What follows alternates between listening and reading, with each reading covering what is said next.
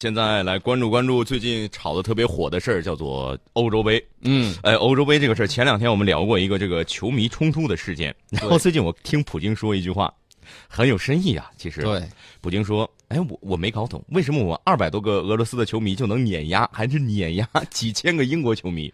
呃，嗯，普大帝呢在说这个话的时候说的很有意思，他说：“我一直致力于反对体育暴力啊，嗯但是他就是没搞懂，对。就是没搞懂，大家觉得这个是在夸呢，还是在夸呢，还是在夸呢？但是我们说这个本来英国的这个球迷的战斗力量就不行，但是其实说不定，哎，普京有没有这个意思？普大帝，哎，我们二百多个俄罗斯球迷碾压几百几千个英国球迷，那么我们二两千多个俄罗斯的士兵会碾压你们英国成什么样呢？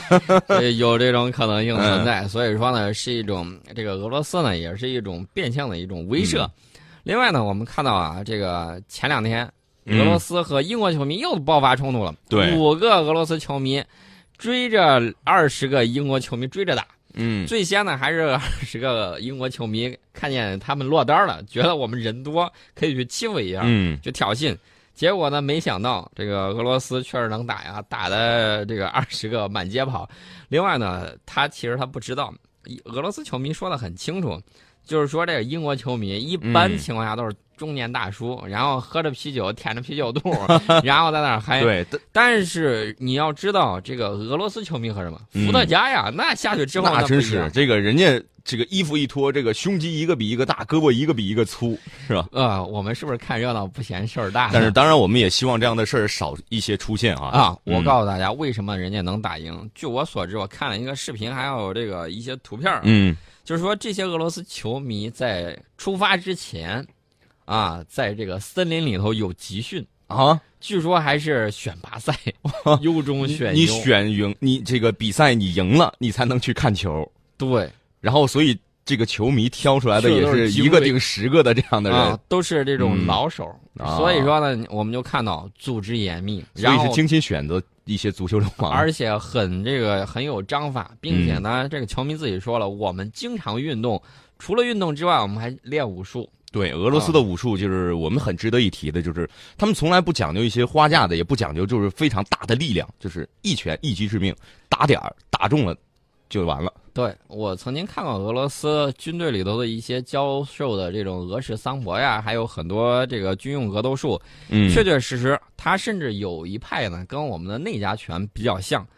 呃，内家拳讲究的是以柔克刚，然后呢，这个小劲儿，然后螺旋就是缠丝力，嗯有点像我们的这个太极。我看他整个画的这个示意图，嗯。基本上就是啊，这个以腰为轴，然后呢，整个打的是这种螺旋，然后他嗯。出拳啊什么之类的，就非常的这种短小精干，然后呢还非常有意思。嗯所以说呢，这就是为什么英国普通普通足球流氓打不过这个俄罗斯足球流氓的原因，就在这儿。这普京有没有一些深意？就是我用通过这样的一个手段给欧盟示示威呢？这个普京呢，他还是想跟欧盟还是想讲和的，但是呢，我们就看到了这个俄罗斯呢，一方面有这种示威之举，我们还是谈正事儿啊。嗯俄罗斯国防部说，俄罗斯空天部队在叙利亚的行动完全符合叙利亚的停火协议。呃，俄罗斯空天部队最近在忙啥呢？嗯在还在叙利亚打击恐怖分子。然后呢，就这个美国方面就很不乐意，美国不挺方面说火了吗？美国方面说，你这个打到叙利亚反对派武装了，嗯十八号的时候空袭了。俄罗斯说我没有啊，我这个符合停火协议，我打的就是恐怖分子，什么反对派呀？你美方说你真打错了，这个反对派武装当时正在叙利亚南部执行打击极端组织 IS 的作战任务。嗯然后呢，俄罗斯就说那怪我喽，谁让他不这会儿跑去打的？我们又炸弹又不长眼，对不对？对，呃，所以呢，俄美两国这个军事部门呢，就这个问题进行了沟通啊，双方同意加强协作，避免新的冲突事件发生。其实呢，我告诉大家，这里头全都是套路，都是在互相试探。我炸着你们看看怎么样？嗯你说的时候我打击恐怖分子，你们人搅和在一块儿，谁能看得清啊？对，都是套路，套路太深了。套路太深了。嗯然后大家还记得不记得之前美国说：“哎呦，让他们停火吧，别打了。”俄罗斯说：“行啊，停火，停火。”然后呢，无论是这个反对派，嗯，还是几波恐怖分子，嗯大家记得不记得在阿勒颇跟嗯叙利亚政府军打得热火朝天的？然后两边一看，看着好像说是这个叙利亚政府军吃亏了，嗯，然后美方就说：“哎，不要打啦，不要打啦！”一边喊着，一边一边不定说什么呢。现在呢，俄罗斯一看，行，你你不是签这个停火协议，然后你不执行吗？试探试探，嗯，你来我往，来而不往非礼也，我也给你回过去。所以呢，就出现这样的情况。俄罗斯在叙利亚也是有伤亡的。对，最近也确认了一名士兵在叙利亚身亡了。对，前一段呢，我们看到有这个俄罗斯的这个飞行员被土耳其的这个军机给打掉了。后来呢，又有说说是俄罗斯的士兵陷入重重包围，是说的是俄罗斯特种部队的士兵。嗯，那么这一次呢，是俄罗斯驻叙利亚的一个小分队，在十五号的时候执行护卫俄罗斯人道主义救援车队抵达指定地点任务的时候，你发现没有？大国外交部在说很多东西的时候，或者国防部在说很多东西的时候，大家一定要读懂这个点儿啊！里面还是有套路的。对，人家说我这个是人道主义救援车队，哦，你攻击这个就是跟这个是违法的。啊，跟人就是、嗯人道主义救援这个是相违背的。嗯，我们是搞护送的。那么在叙利亚中部霍姆斯省的一处物资分发点遭到了极端分子汽车炸弹自杀式袭击，小分队的一个士兵呢发现的非常快，然后他嗯马上就反应过来了，反应过来之后他就开枪，开枪阻止这个装有炸弹的汽车，但是呢，极端分子就迅速引爆了炸弹，这个时候他受了重伤，受到重伤之后呢，这个士兵就被紧急送往俄罗斯驻叙利亚。呃，赫麦米姆空军基地进行紧急的抢救，但是呢，伤势过重，最终呢不治身亡。嗯，这个也很惋惜啊，很可惜。那么我们看到啊中东的局势还是在持续的发展当中。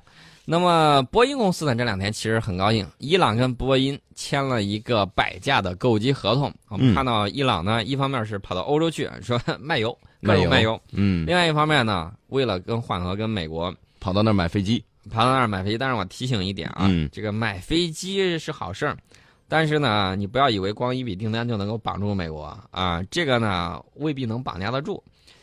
但是呢，这一百架也不是小数目啊不。是小数目，因为之前搞制裁，俄罗呃这个伊朗呢很多客机的这个比较老旧。对，我提醒一下，当年美国曾经干过一个事儿，嗯攻击客机，攻击客机。对伊朗的客机，嗯他说我没看清楚，我认为是大型军用轰炸机或者运输机什么之类。然后呢，他的这个军舰直接发射防空导弹，把伊朗的客机给打掉了，这个理由太牵强了。几百名冤魂呐，嗯这都是他干过的事情。大家不要以为他下手就不够黑这次也花了不少钱，是大概说是一百七十亿美元。啊，那就看那个波音公司能不能笑到最后了。嗯，另外呢，也门啊、大家现在已经发现很少提也门了。嗯对其实也门这个事儿很有意思，就是因为叙利亚这儿的事儿闹腾的太厉害，所以也门呢，大家往往会忽略。也门这个战斗呢，最近打的比较有意思，就是应该是阿联酋吧？嗯，阿联酋说，我在这儿损失了好几架这个阿帕奇，呃，我决定退出联军，我哦不在这儿打了，打不下去了。其实呢，这说明了一个什么呢？说明也门的局势现在已经处在一个焦灼状态。怎么个焦灼法呢？就是双方基本上都无力，谁也打不过谁，谁都打不过谁谁也不愿意退让。然后呢，大家各自占了一块地盘儿嗯，呃，然后我们就看到沙特一直呃找着大家说我们搞这个联军，然后我们搞这种轰炸，打了这么长时间，大家就发现这个确确实实啊，你靠自己本国军队确实有点不靠谱，你靠雇佣军队，这雇佣军战斗力也就那么回事儿。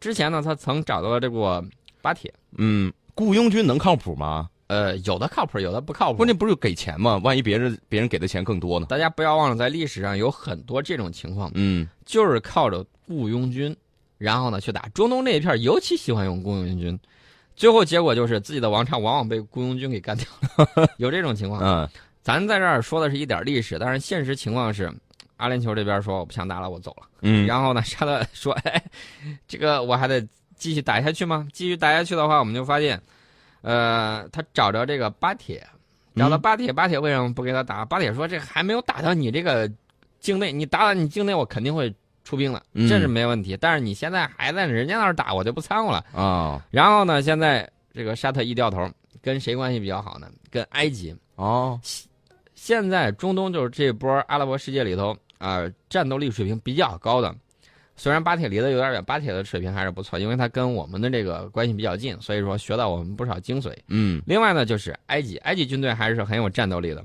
那基本上就是这个了。叙利亚的，他肯定他不会去团结，他是重点是打击对象。所以呢，我们就看到这个靠雇佣军、靠自己的这种没有工业实力的这种军队，光靠卖资源，这个事儿是走不长的。呃，所以呢，现在也门的这个状况就是什么情况呢？就是两方各自占了一块地盘儿，嗯各自占了一块地盘之后，现在双方都无力向对方这块推进。那么无力推进呢，那就讲和呗。讲和了之后，两边就开始交换战俘。在十九号的时候，也门政府和胡塞武装分别发表了声明，证实了这个周就是上个周末，嗯，双方交换了二百二十四名战俘。二百二十四名战俘。交换战俘呢，也是联合国主导的也门停火协议的一部分。那么，也门交战双方呢是在四月份签的这个停火协议啊，希望结束战争。但是，停火协议从签署以来就没有完全停过。就没有完全生过效。嗯所以呢，联合国在积极斡旋，斡旋之后，下一轮的和谈啊、现在正在这个科威特进行。嗯，所以说呢，大家就谈一谈就是有阵子闹呢。啊。我们算一算，这都玩了几年？两年了啊。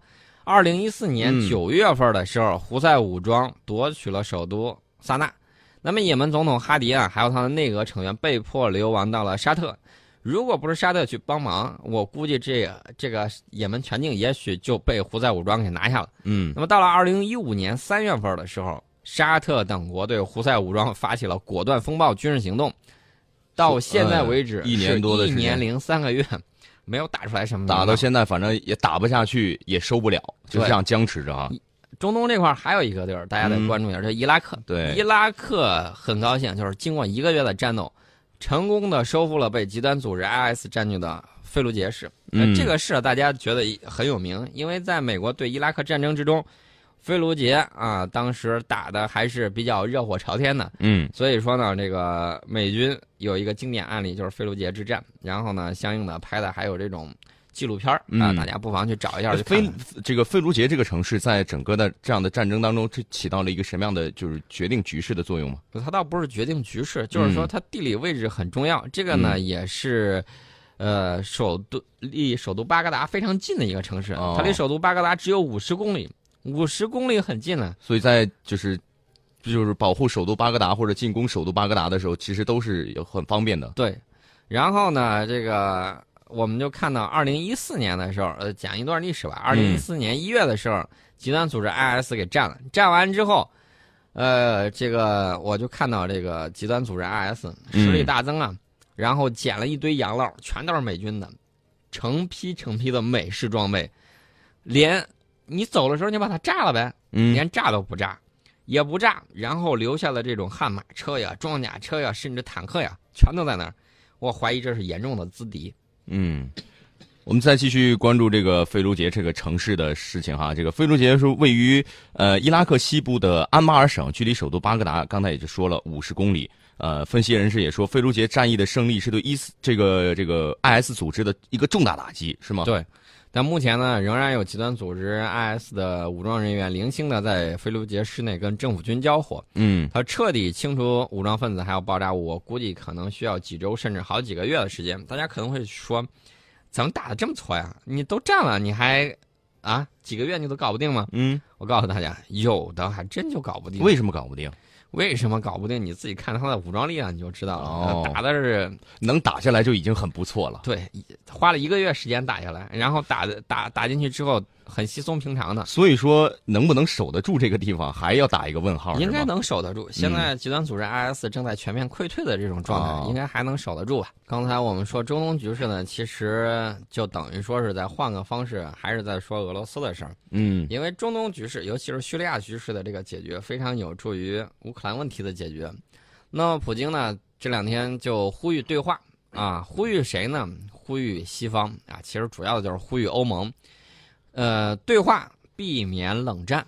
这个话呢，就是说给这个欧盟国家听的。嗯那么谈到俄罗斯与西方国家关系紧张的根源，普大帝是这么说的：，就是说苏联解体以后啊，俄罗斯遭到了国际恐怖主义和分离主义势力的侵袭，主要指车臣那一块。嗯那么西方国家呢，却开始对分离主义势力给予支持，之后呢，俄罗斯就开始面临北约东扩的问题，他指责西方在有一些国家专门搞这种所谓的颜色革命嗯啊，是为了给北约的存在寻找借口。嗯，谈到这个跟美国的关系，普京也说啊，说美国不应该干涉俄罗斯的内政，也不应该阻挠欧洲与俄罗斯的发展关系。当中肯定美国也做了一些就是不利于俄罗斯的事情。嗯，做了太多了。嗯我觉得当年叶利钦确确实实太天真啊，嗯相信了西方的那些话。那么关于叙利亚问题呢，普大帝说了，重要的是不要让叙利亚分裂。然后呢，他重申了俄罗斯在叙利亚问题上的一贯立场啊，呼吁务实解决叙利亚问题，同意美国提出的把反对派纳入新政府，但表示不能把叙利亚总统巴沙尔排除在新政府之外。也就是说，这个地儿你想要保持他的这种团结，那么好吧，你有你的牌，我有我的牌，这两张牌得放一块儿去。嗯，他是这么认为，不能完全是你的人。对。但是以色列最近，嗯 以色列最近跳得很高，说，哎呀，说这个叙利亚现在都可以恢复制造导弹呢，而且把这个导弹送给了。送给了谁呢？送给了他最头疼的黎巴嫩真主党武装。嗯他的意思也很明确，他的意思就是，能不能把叙利亚这块给彻底给搞定，然后让我得到得以彻底的安全。其实呢，我告诉大家，这个安全这个问题呢，冲突向来只会越把这个安全的问题啊越搞越乱，呃，和平共处反而是一个很好的选择。对，所以这也是我们刚才说到的这个印尼的这个事件的时候，我们不采取武力解决问题的原因之一啊。我们不排除这种嗯使用武力，但是在没有所有的牌没有打完之前，我们还是把这个牌还是留住。另外呢，普京一方面在说：“哎呀，我们不要搞冷战，我们要对话。”另外，俄罗斯他说：“我们现在经济啊采取了很有力的措施，那么现在经济正在恢复增长，意思就是你看见没有，不要丧失这个好机会。”俄罗斯的这个外交很有它的特色，它的特色是什么呢？就是犹如它这个战斗种族一样。嗯嗯，虽然简单粗暴，但是呢，他在即便是他实力比较弱的时候，你看他的外交也比较强硬。对，他说的这番话，他说俄罗斯经济已经适应新的发展条件，俄罗斯将成立总统战略发展和优先项目委员会，采取措施进一步提振经济。那么嗯他说的一段话，我个人觉得啊，有部分事实在里头。他说，今年年初的时候，俄罗斯资本外流已经大幅减少，通胀明显缓解，那么经济将在近期恢复增长。俄罗斯股市从去年交易量明显略有上升，那么越来越多的外国投资者参与其中，包括工业、农业、基础设施产业等等许多领域出现了良好的投资机会，在高附加值生产上潜力明显。嗯，而且他也认为当前俄罗斯经济出现好转的迹象，并且能够通过就是灵活的卢布汇率获得竞争的优势。他还说，就是俄罗斯将改利用改善经济结构、优化中小企业环这个经营的环境。支持高科技领域等等项目是很很很很很多很多领域啊，反正就是哎要促进经济增长了。但是我总觉得说的有点太多了。不，嗯我觉得普拉蒂在夸自己的同时，嗯另外一方面他没有忘了发出呼吁，他呼吁欧盟跟俄哦罗斯恢复合作。目的是在这儿呢啊。，对，他说建议与欧盟在专家层面加强联系，嗯，为未来的发展扫清障碍。要跟人合作，总得让别人知道自己很强大，让人愿意跟自己合作。，对，这个主要呢是第二十届圣彼得堡国际经济论坛。那么我们现在看到呢，这个应该是有一定的效果，而且嗯欧盟的态度有所松动。另外一点呢，呃，其实这次这次会议呢，我觉得还是很好玩的这个论坛，嗯，因为为什么呢？因为你最近有剁手了没有？剁手？我 没有剁手啊，那个你说你说这个，当然光棍节还没到，没有还没必要剁手 没有，最近手头上有点紧迫紧迫哈。啊，最近主要是这个嗯。马云，马云去了。哦。马云去了之后呢，说，呃，我希望啊，为电子商务同样建立一条新的丝绸之路。对，这个所谓电商丝绸之路，就是用网络连接每个国家、每个企业、每个物流仓库，帮助小企业和民众轻松购买、销售产品。嗯他，就去那儿啊，这个说阿里巴巴在这个俄罗斯开展全球速卖通业务，向俄罗斯出售中国商品，让俄罗斯年轻人能够体验网络支付和物流感受。就把中国的互联网加推动到全世界各个各个国家和地，区。去年双十一的时候，呃，这个已经能够看出来差距，但是呢，呃，生意人嘛，明显能够看到市场在哪里。没有的时候，市场可以建立，去年双十一，俄罗斯也搞这种光棍节团购啊，嗯不能说团购啊，买买买。结果呢，就发现支付系统还有整个这一整套，就出现了这种崩溃。说完电商了之后，其实普大帝呢说了一句话，说俄罗斯和中国在新技术领域可以互补。嗯哪些方面呢？核能、火箭、飞机制造、军用和民用技术，两国都需要新技术，这方面能够形成互补。其实我觉得，呃，你倒是差不多能看的，我们都看的差不多了。如果真有好东西，我建议倒是能舍得就该卖就卖，不要千万不要自己藏着掖着。对，呃，这两天呢，我有很多朋友会在这个周末的时候到海南去看火箭发射，哦我们新的发射场、新的火箭，这个这个周末对，就这个下一个周周末我们可以关注一下这个事情啊。末啊、到呃下个下一个周一，下个周一一的时候，我们嗯说不定会有很多的这种照片啊，还有一些见闻，到时候会给大家聊一聊。